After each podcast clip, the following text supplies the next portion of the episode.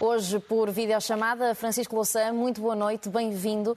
E começamos eh, precisamente por uma das notícias que sem dúvida marcou esta semana, o desaparecimento de Paula Rego, aos 87 anos. Como é que descreve o legado que nos deixa esta artista? Paula Rego foi eh, evocada pela comunicação social portuguesa e pelo, pelo, país, acabou de o ser também em Londres, para a sua família, eh, pelo Presidente da República. Eh, e eu queria destacar estes 87 anos de uma, de uma das pintoras que foi uma das figuras de referência da arte portuguesa e europeia, mundial, na segunda metade do século XX e ao longo do século XXI, porque Paula Rego foi uma figura extraordinária como ela, uma outra mulher, Vieira da Silva, Vieira da Silva em França, Paula Rego eh, instalada em Inglaterra, eh, escolheram eh, expressar os seus sentimentos, as suas visões, a partir da pintura, destacaram-se na, na, pintura e Paula Rego, que agora desaparece, terá sido uma das figuras mais fascinantes e fulgurantes. Ela nasceu numa família com com fortuna. Eh, aliás, os pais, eh, mal ela nasceu, foram eh, continuar os seus estudos em Inglaterra, facto pelo qual ela, nos primeiros anos de vida, viveu com os seus avós, mas muito cedo, também em função da existência da ditadura, escolheu ir aprender, estudar arte em Inglaterra. Aos 18 anos, foi viver para a Inglaterra, onde fez a sua carreira, não deixando de ter alguns períodos de permanência em Portugal e uma intensa relação com Portugal.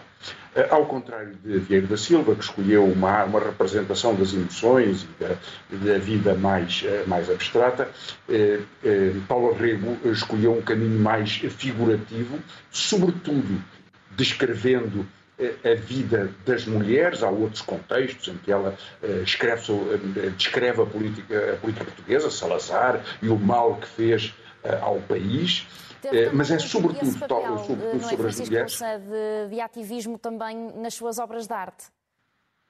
Absolutamente. Ela marcou posição marcou posição contra a ditadura, pela democracia, e marcou posição pelos direitos das mulheres. Foi uma participante muito ativa no referendo sobre, sobre o aborto, mas em geral falou sobre a, a, opressão, as dificuldades da vida, os amargos da vida, até a vingança, a expressão que ela quis usar, das mulheres no contexto de uma sociedade que lhes impôs muita desigualdade e contra essa, essa forma de opressão, eh, Paulo Rego foi uma das figuras mais eh, destacadas da cultura portuguesa. De qualquer modo, é a sua universalidade, a sua representação, a sua força que se pode, que se deve evocar no momento em que ela desaparece, que nos deixa um legado tão permanente e tão extraordinário como desta grande figura da pintura mundial que foi Paulo.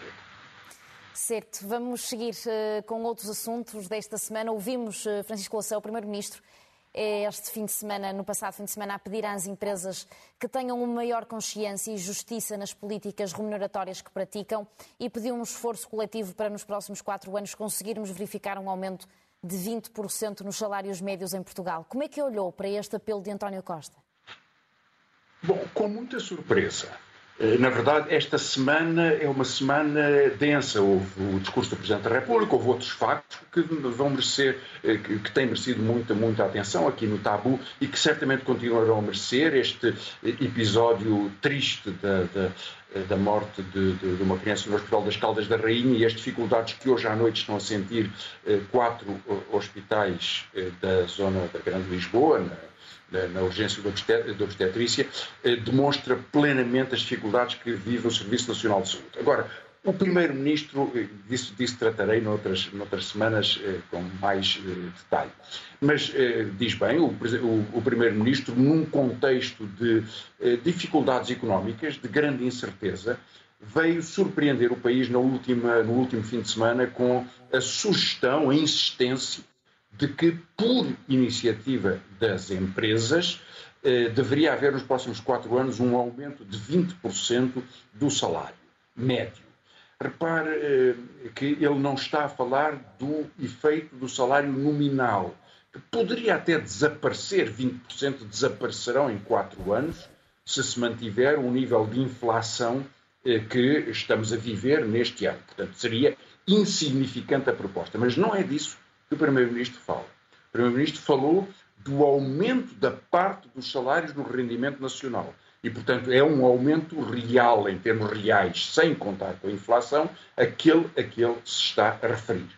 Também tem uma contraparte, que é que, assim como sobe a parte dos salários na, nesta sugestão do Primeiro-Ministro, teria que reduzir na mesma proporção a parte do capital no rendimento nacional, aspecto a que ele não se referiu. Há um grande desequilíbrio entre o capital e o trabalho em Portugal. Isto reporia Portugal mais próximo da média europeia, mas não deixaria de acontecer com uma pressão grande da parte dos proprietários das empresas, da parte dos proprietários do capital. Ou, em todo caso, é disso que o Primeiro-Ministro falou. Isso surpreendeu os ministros. Eh, nenhum ministro apareceu, muito menos o Ministro das Finanças. Eh, o Ministro da Economia sugeriu só que o Primeiro-Ministro sabe do que fala. Difícil ouvir um ministro a dizer o contrário.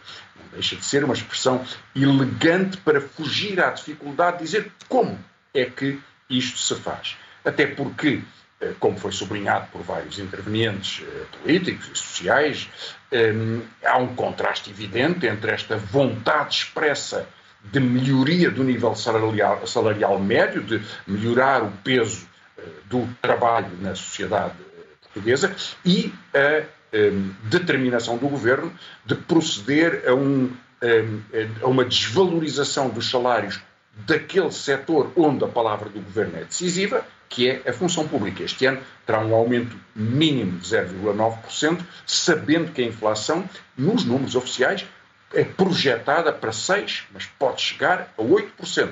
Portanto, a perda real dos salários da função pública é um dado garantido. E, aliás, o governo vangloria-se disso porque afirma que a contração salarial é um contributo para melhorar a economia. Ao contrário, o Primeiro-Ministro veio dizer, há uma contradição óbvia, que queria que nos próximos anos houvesse um aumento dos salários, para o qual não contribuirá na parte em que pode tomar decisão.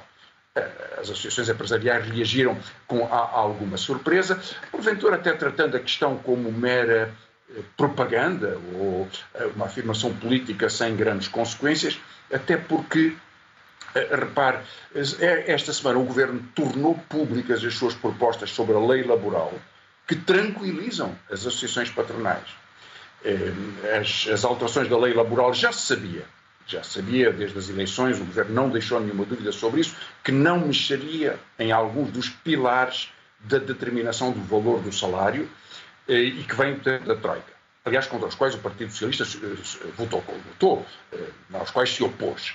Eh, como, por exemplo, a eh, redução do valor pago pelas horas extraordinárias, a redução do número de férias ou a redução da indenização pelo despedimento. Nessas matérias, o Governo tornou claro na campanha eleitoral não mexeu. preparado em estúdio para ilustrar o, Exatamente. o que está a dizer Francisco aí, aí, temos os três aspectos eh, das medidas da Troika, os, os, dois mais importantes, eh, dias de férias, indenização por despedimento, pagamento de horas extraordinárias também. Nisso sabia-se que o Governo não mexeria mas eh, preparamos depois uma segunda, eh, está preparada uma, uma, segunda parte do grafismo que mostra aquilo em que o governo eh, tinha prometido mexer, aqui está, que tinha anunciado, fez parte da campanha eleitoral, eram promessas substanciais, eh, aliás, com um título bastante pomposo, uma agenda do trabalho digno, e que o governo, eh, ao apresentar a, forma, a proposta de lei eh, com essas sugestões, sem o ter anunciado, Portanto, não posso dizer que é a socapa, porque a proposta de lei é apresentada, mas o governo não tinha dito, nunca tinha indicado que ia fazer desaparecer eh, grande parte dessas propostas, mas elas desapareceram. E são, sobretudo, eh, três, três são as mais importantes, que é a mais importante de todas, é retirar um, os direitos dos trabalhadores das plataformas, ou seja, o Uber, Glovo e outras empresas que criaram um artifício extraordinário que é fazer com que os seus trabalhadores sejam classificados como empresários em nome individual. Portanto, não tenham segurança social, não tenham proteção social, não tenham subsídio de doença, não tenham subsídio de, de, não tenham subsídio de férias, não tenham dias de férias e pagam uma comissão à plataforma pelo trabalho que realizam. Ora, outros países, a Espanha e a Inglaterra, vivem com, com situações totalmente diferentes, porque os tribunais impuseram a essas empresas que, como os trabalhadores trabalham exclusivo para essas plataformas, têm que ser empregados das plataformas com os mesmos direitos de outros trabalhadores. Ora, as plataformas em Portugal perceberam o, o vazio, o oásis de falta de direitos laborais que para elas o país representa e conseguiram impor já nos governos anteriores, uma legislação que faz com que nunca possam ser, eh, não, não, não devam ser responsabilizadas por este tipo de, de, de, trabalhadores, eh, porque há uma entidade intermédia que os contrata e que não é a própria plataforma. O governo tinha prometido corrigir isto e retirou sem uma palavra essas medidas, portanto, vai-se manter uma das leis mais penosas da Europa sobre essa matéria. Retirou também a ideia de que, a partir de um certo número de horas extraordinárias, haveria uma melhoria do seu pagamento. Isto é uma grande importância, porque para muitos trabalhadores de salários baixos, a hora extraordinária é o complemento, uma parte importante eh, do, eh, do salário.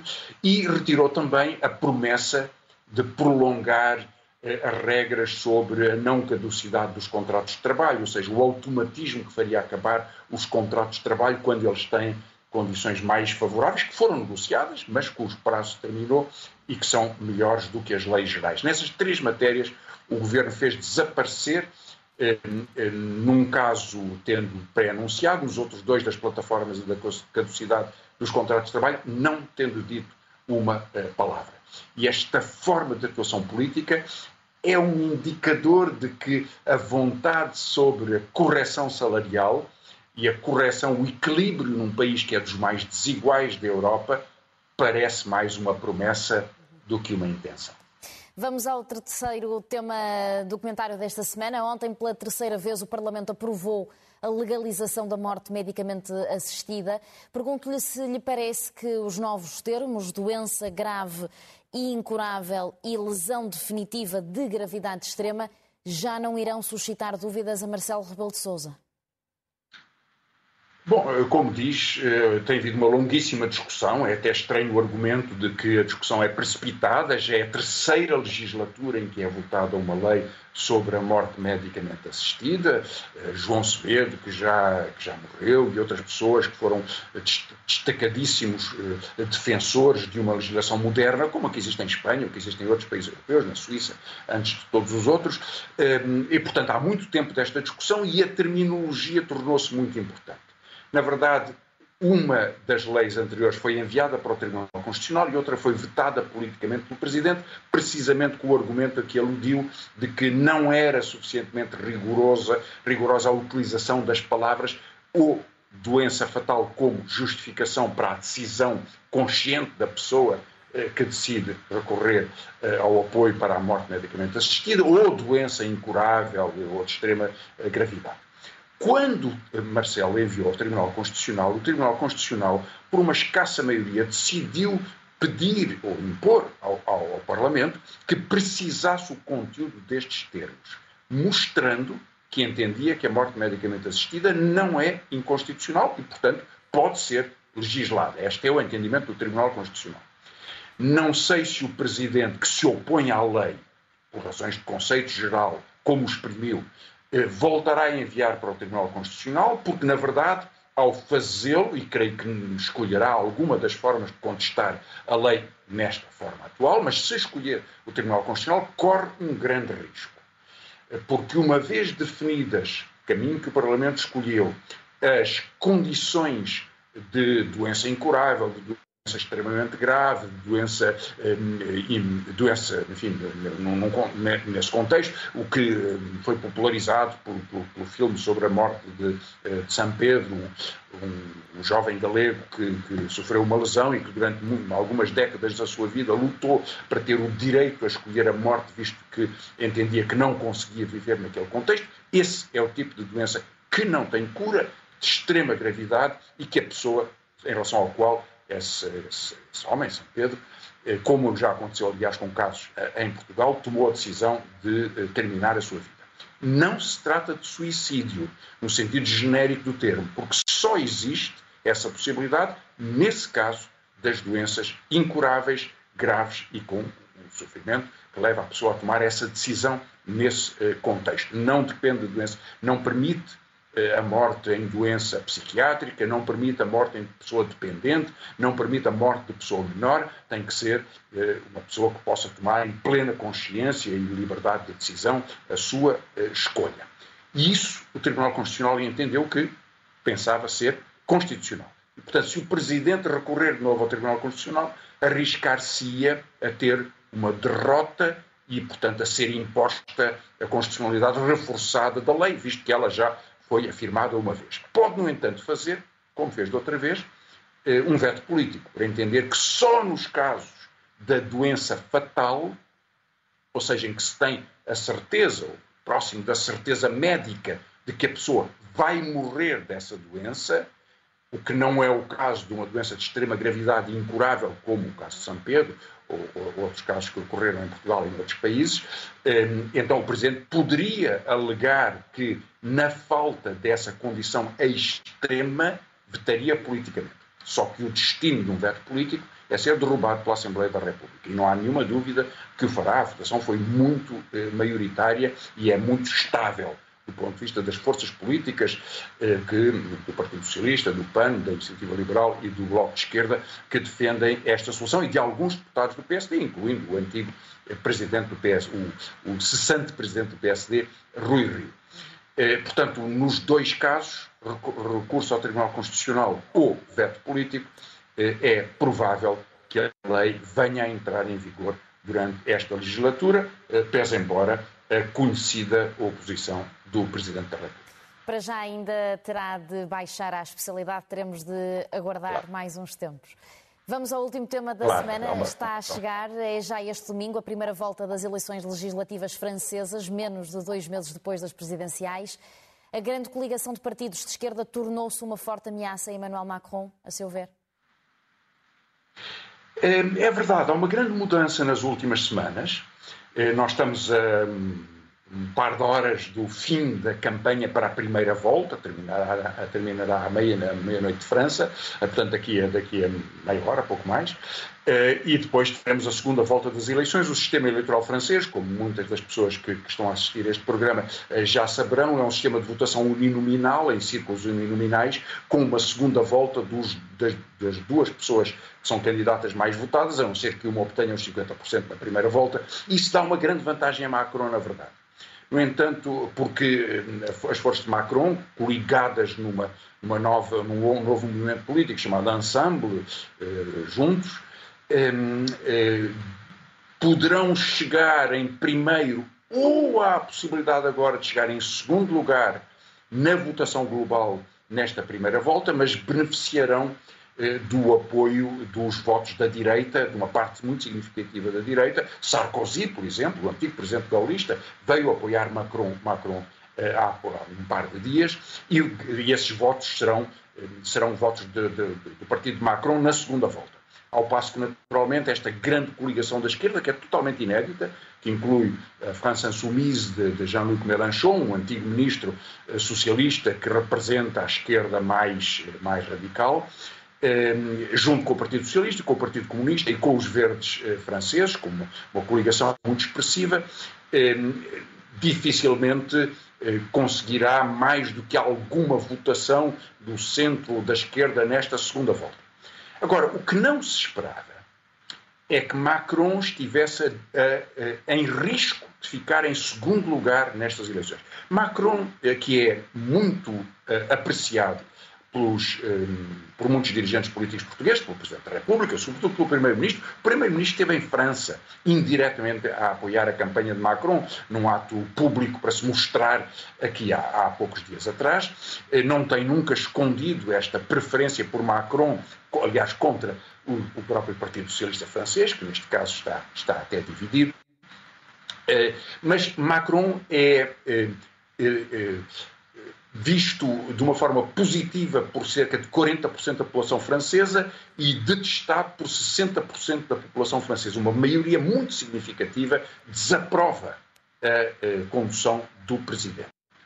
Um, e isso tem dado uma vantagem a esta coligação da esquerda, que um, Jean-Luc Mélenchon teve 20 e poucos por cento, 22% nas eleições presidenciais, mas esta coligação já aparece com quase 30% e nas sondagens de ontem e de anteontem surgia à frente da grande coligação que teve uma enorme maioria nas eleições legislativas anteriores e que é a de Macron. E esta possibilidade de uma derrota política precipitou um enorme nervosismo. Mesmo, no entanto, que a esquerda junta tenha mais votos do que as forças de Macron na primeira volta, não é impossível que Macron, graças ao sistema uninominal, aliás é para isso que ele serve, para distorcer o sistema político, tenha mais deputados. Projeções dão a possibilidade de 200 deputados das forças da esquerda e de quase 300 das forças de Macron. São precisos 289 deputadas e deputados para ter a maioria. Ele pode não ter, mas aliar-se-ia naturalmente com os partidos de direita, sobretudo com o velho partido tradicional gaulista, para governar. E, portanto, há qualquer coisa de novo que está a acontecer em França, há uma grande tensão nas últimas horas. Macron interveio na campanha, ele é presidente, presidente eleito, não é candidato nas legislativas. As legislativas elegem um parlamento, o presidente normalmente quer ter uma maioria de apoio, naturalmente, mas depois de eleito as legislativas são sempre umas semanas depois das eleições presidenciais, ele retira-se um pouco para não intervir tão diretamente, para não, se, não criar uma espécie de monarquia absoluta na, na, na base partidária, que aliás o pode prejudicar até pelo índice de desaprovação que Macron vive. Em todo caso, foi essa a escolha que ele fez e, portanto, estamos a viver esta, esta tensão em que a França poderia, tendo sido um dos primeiros polos importantes da extrema-direita, tornar-se também o país em que a direita tradicional, hoje dirigida por Macron, passa a ser, passa a ter como grande contraponto as forças da esquerda. Última palavra só sobre o Partido Socialista francês. o Partido Socialista decidiu participar nesta aliança com Macron, embora numa posição muito residual e minoritária. Uma parte dos dirigentes do Partido Socialista decidiram criar candidatos separados. O antigo presidente Hollande eh, e alguns outros decidiram apresentar candidatos dissidentes do Partido Socialista, portanto, que terá dois grupos parlamentares opostos no próximo Parlamento francês. Em qualquer caso, a França é talvez um dos países que é, está no, no, epicentro do grande debate político da Europa sobre os lugares da direita e da extrema-direita, eh, da esquerda e do centro, no contexto do que possa vir a acontecer nos próximos anos. Os sinais do próximo domingo vão ser muito importantes e daqui a, e na, segunda volta das eleições, teremos a certeza sobre se eh, a França virou à esquerda ou se, com as dificuldades que Macron vive, ainda se mantém um território eh, desta, eh, desta nova direita europeísta, neste caso. É já este domingo a primeira volta. Francisco Lucé, estamos mesmo quase a terminar. Que leituras traz para recomendar? Eh, eu hoje, como, como, é sempre um pouco mais difícil fazer, fazer a apresentação dos livros a partir de, de Itália, onde, onde, onde, estou agora, eh, escolhi, eh, e também por uma questão de gestão do tempo, deixar os livros para as, para as próximas semanas. Há boas, boas recomendações, um livro da Mísia, algumas boas novidades no panorama literário português, mas deixemos isso para a próxima semana para poder falar com um pouco mais de tempo sobre. Claro que sim. Então iremos ao Momento Zen. O que é que nos traz esta semana?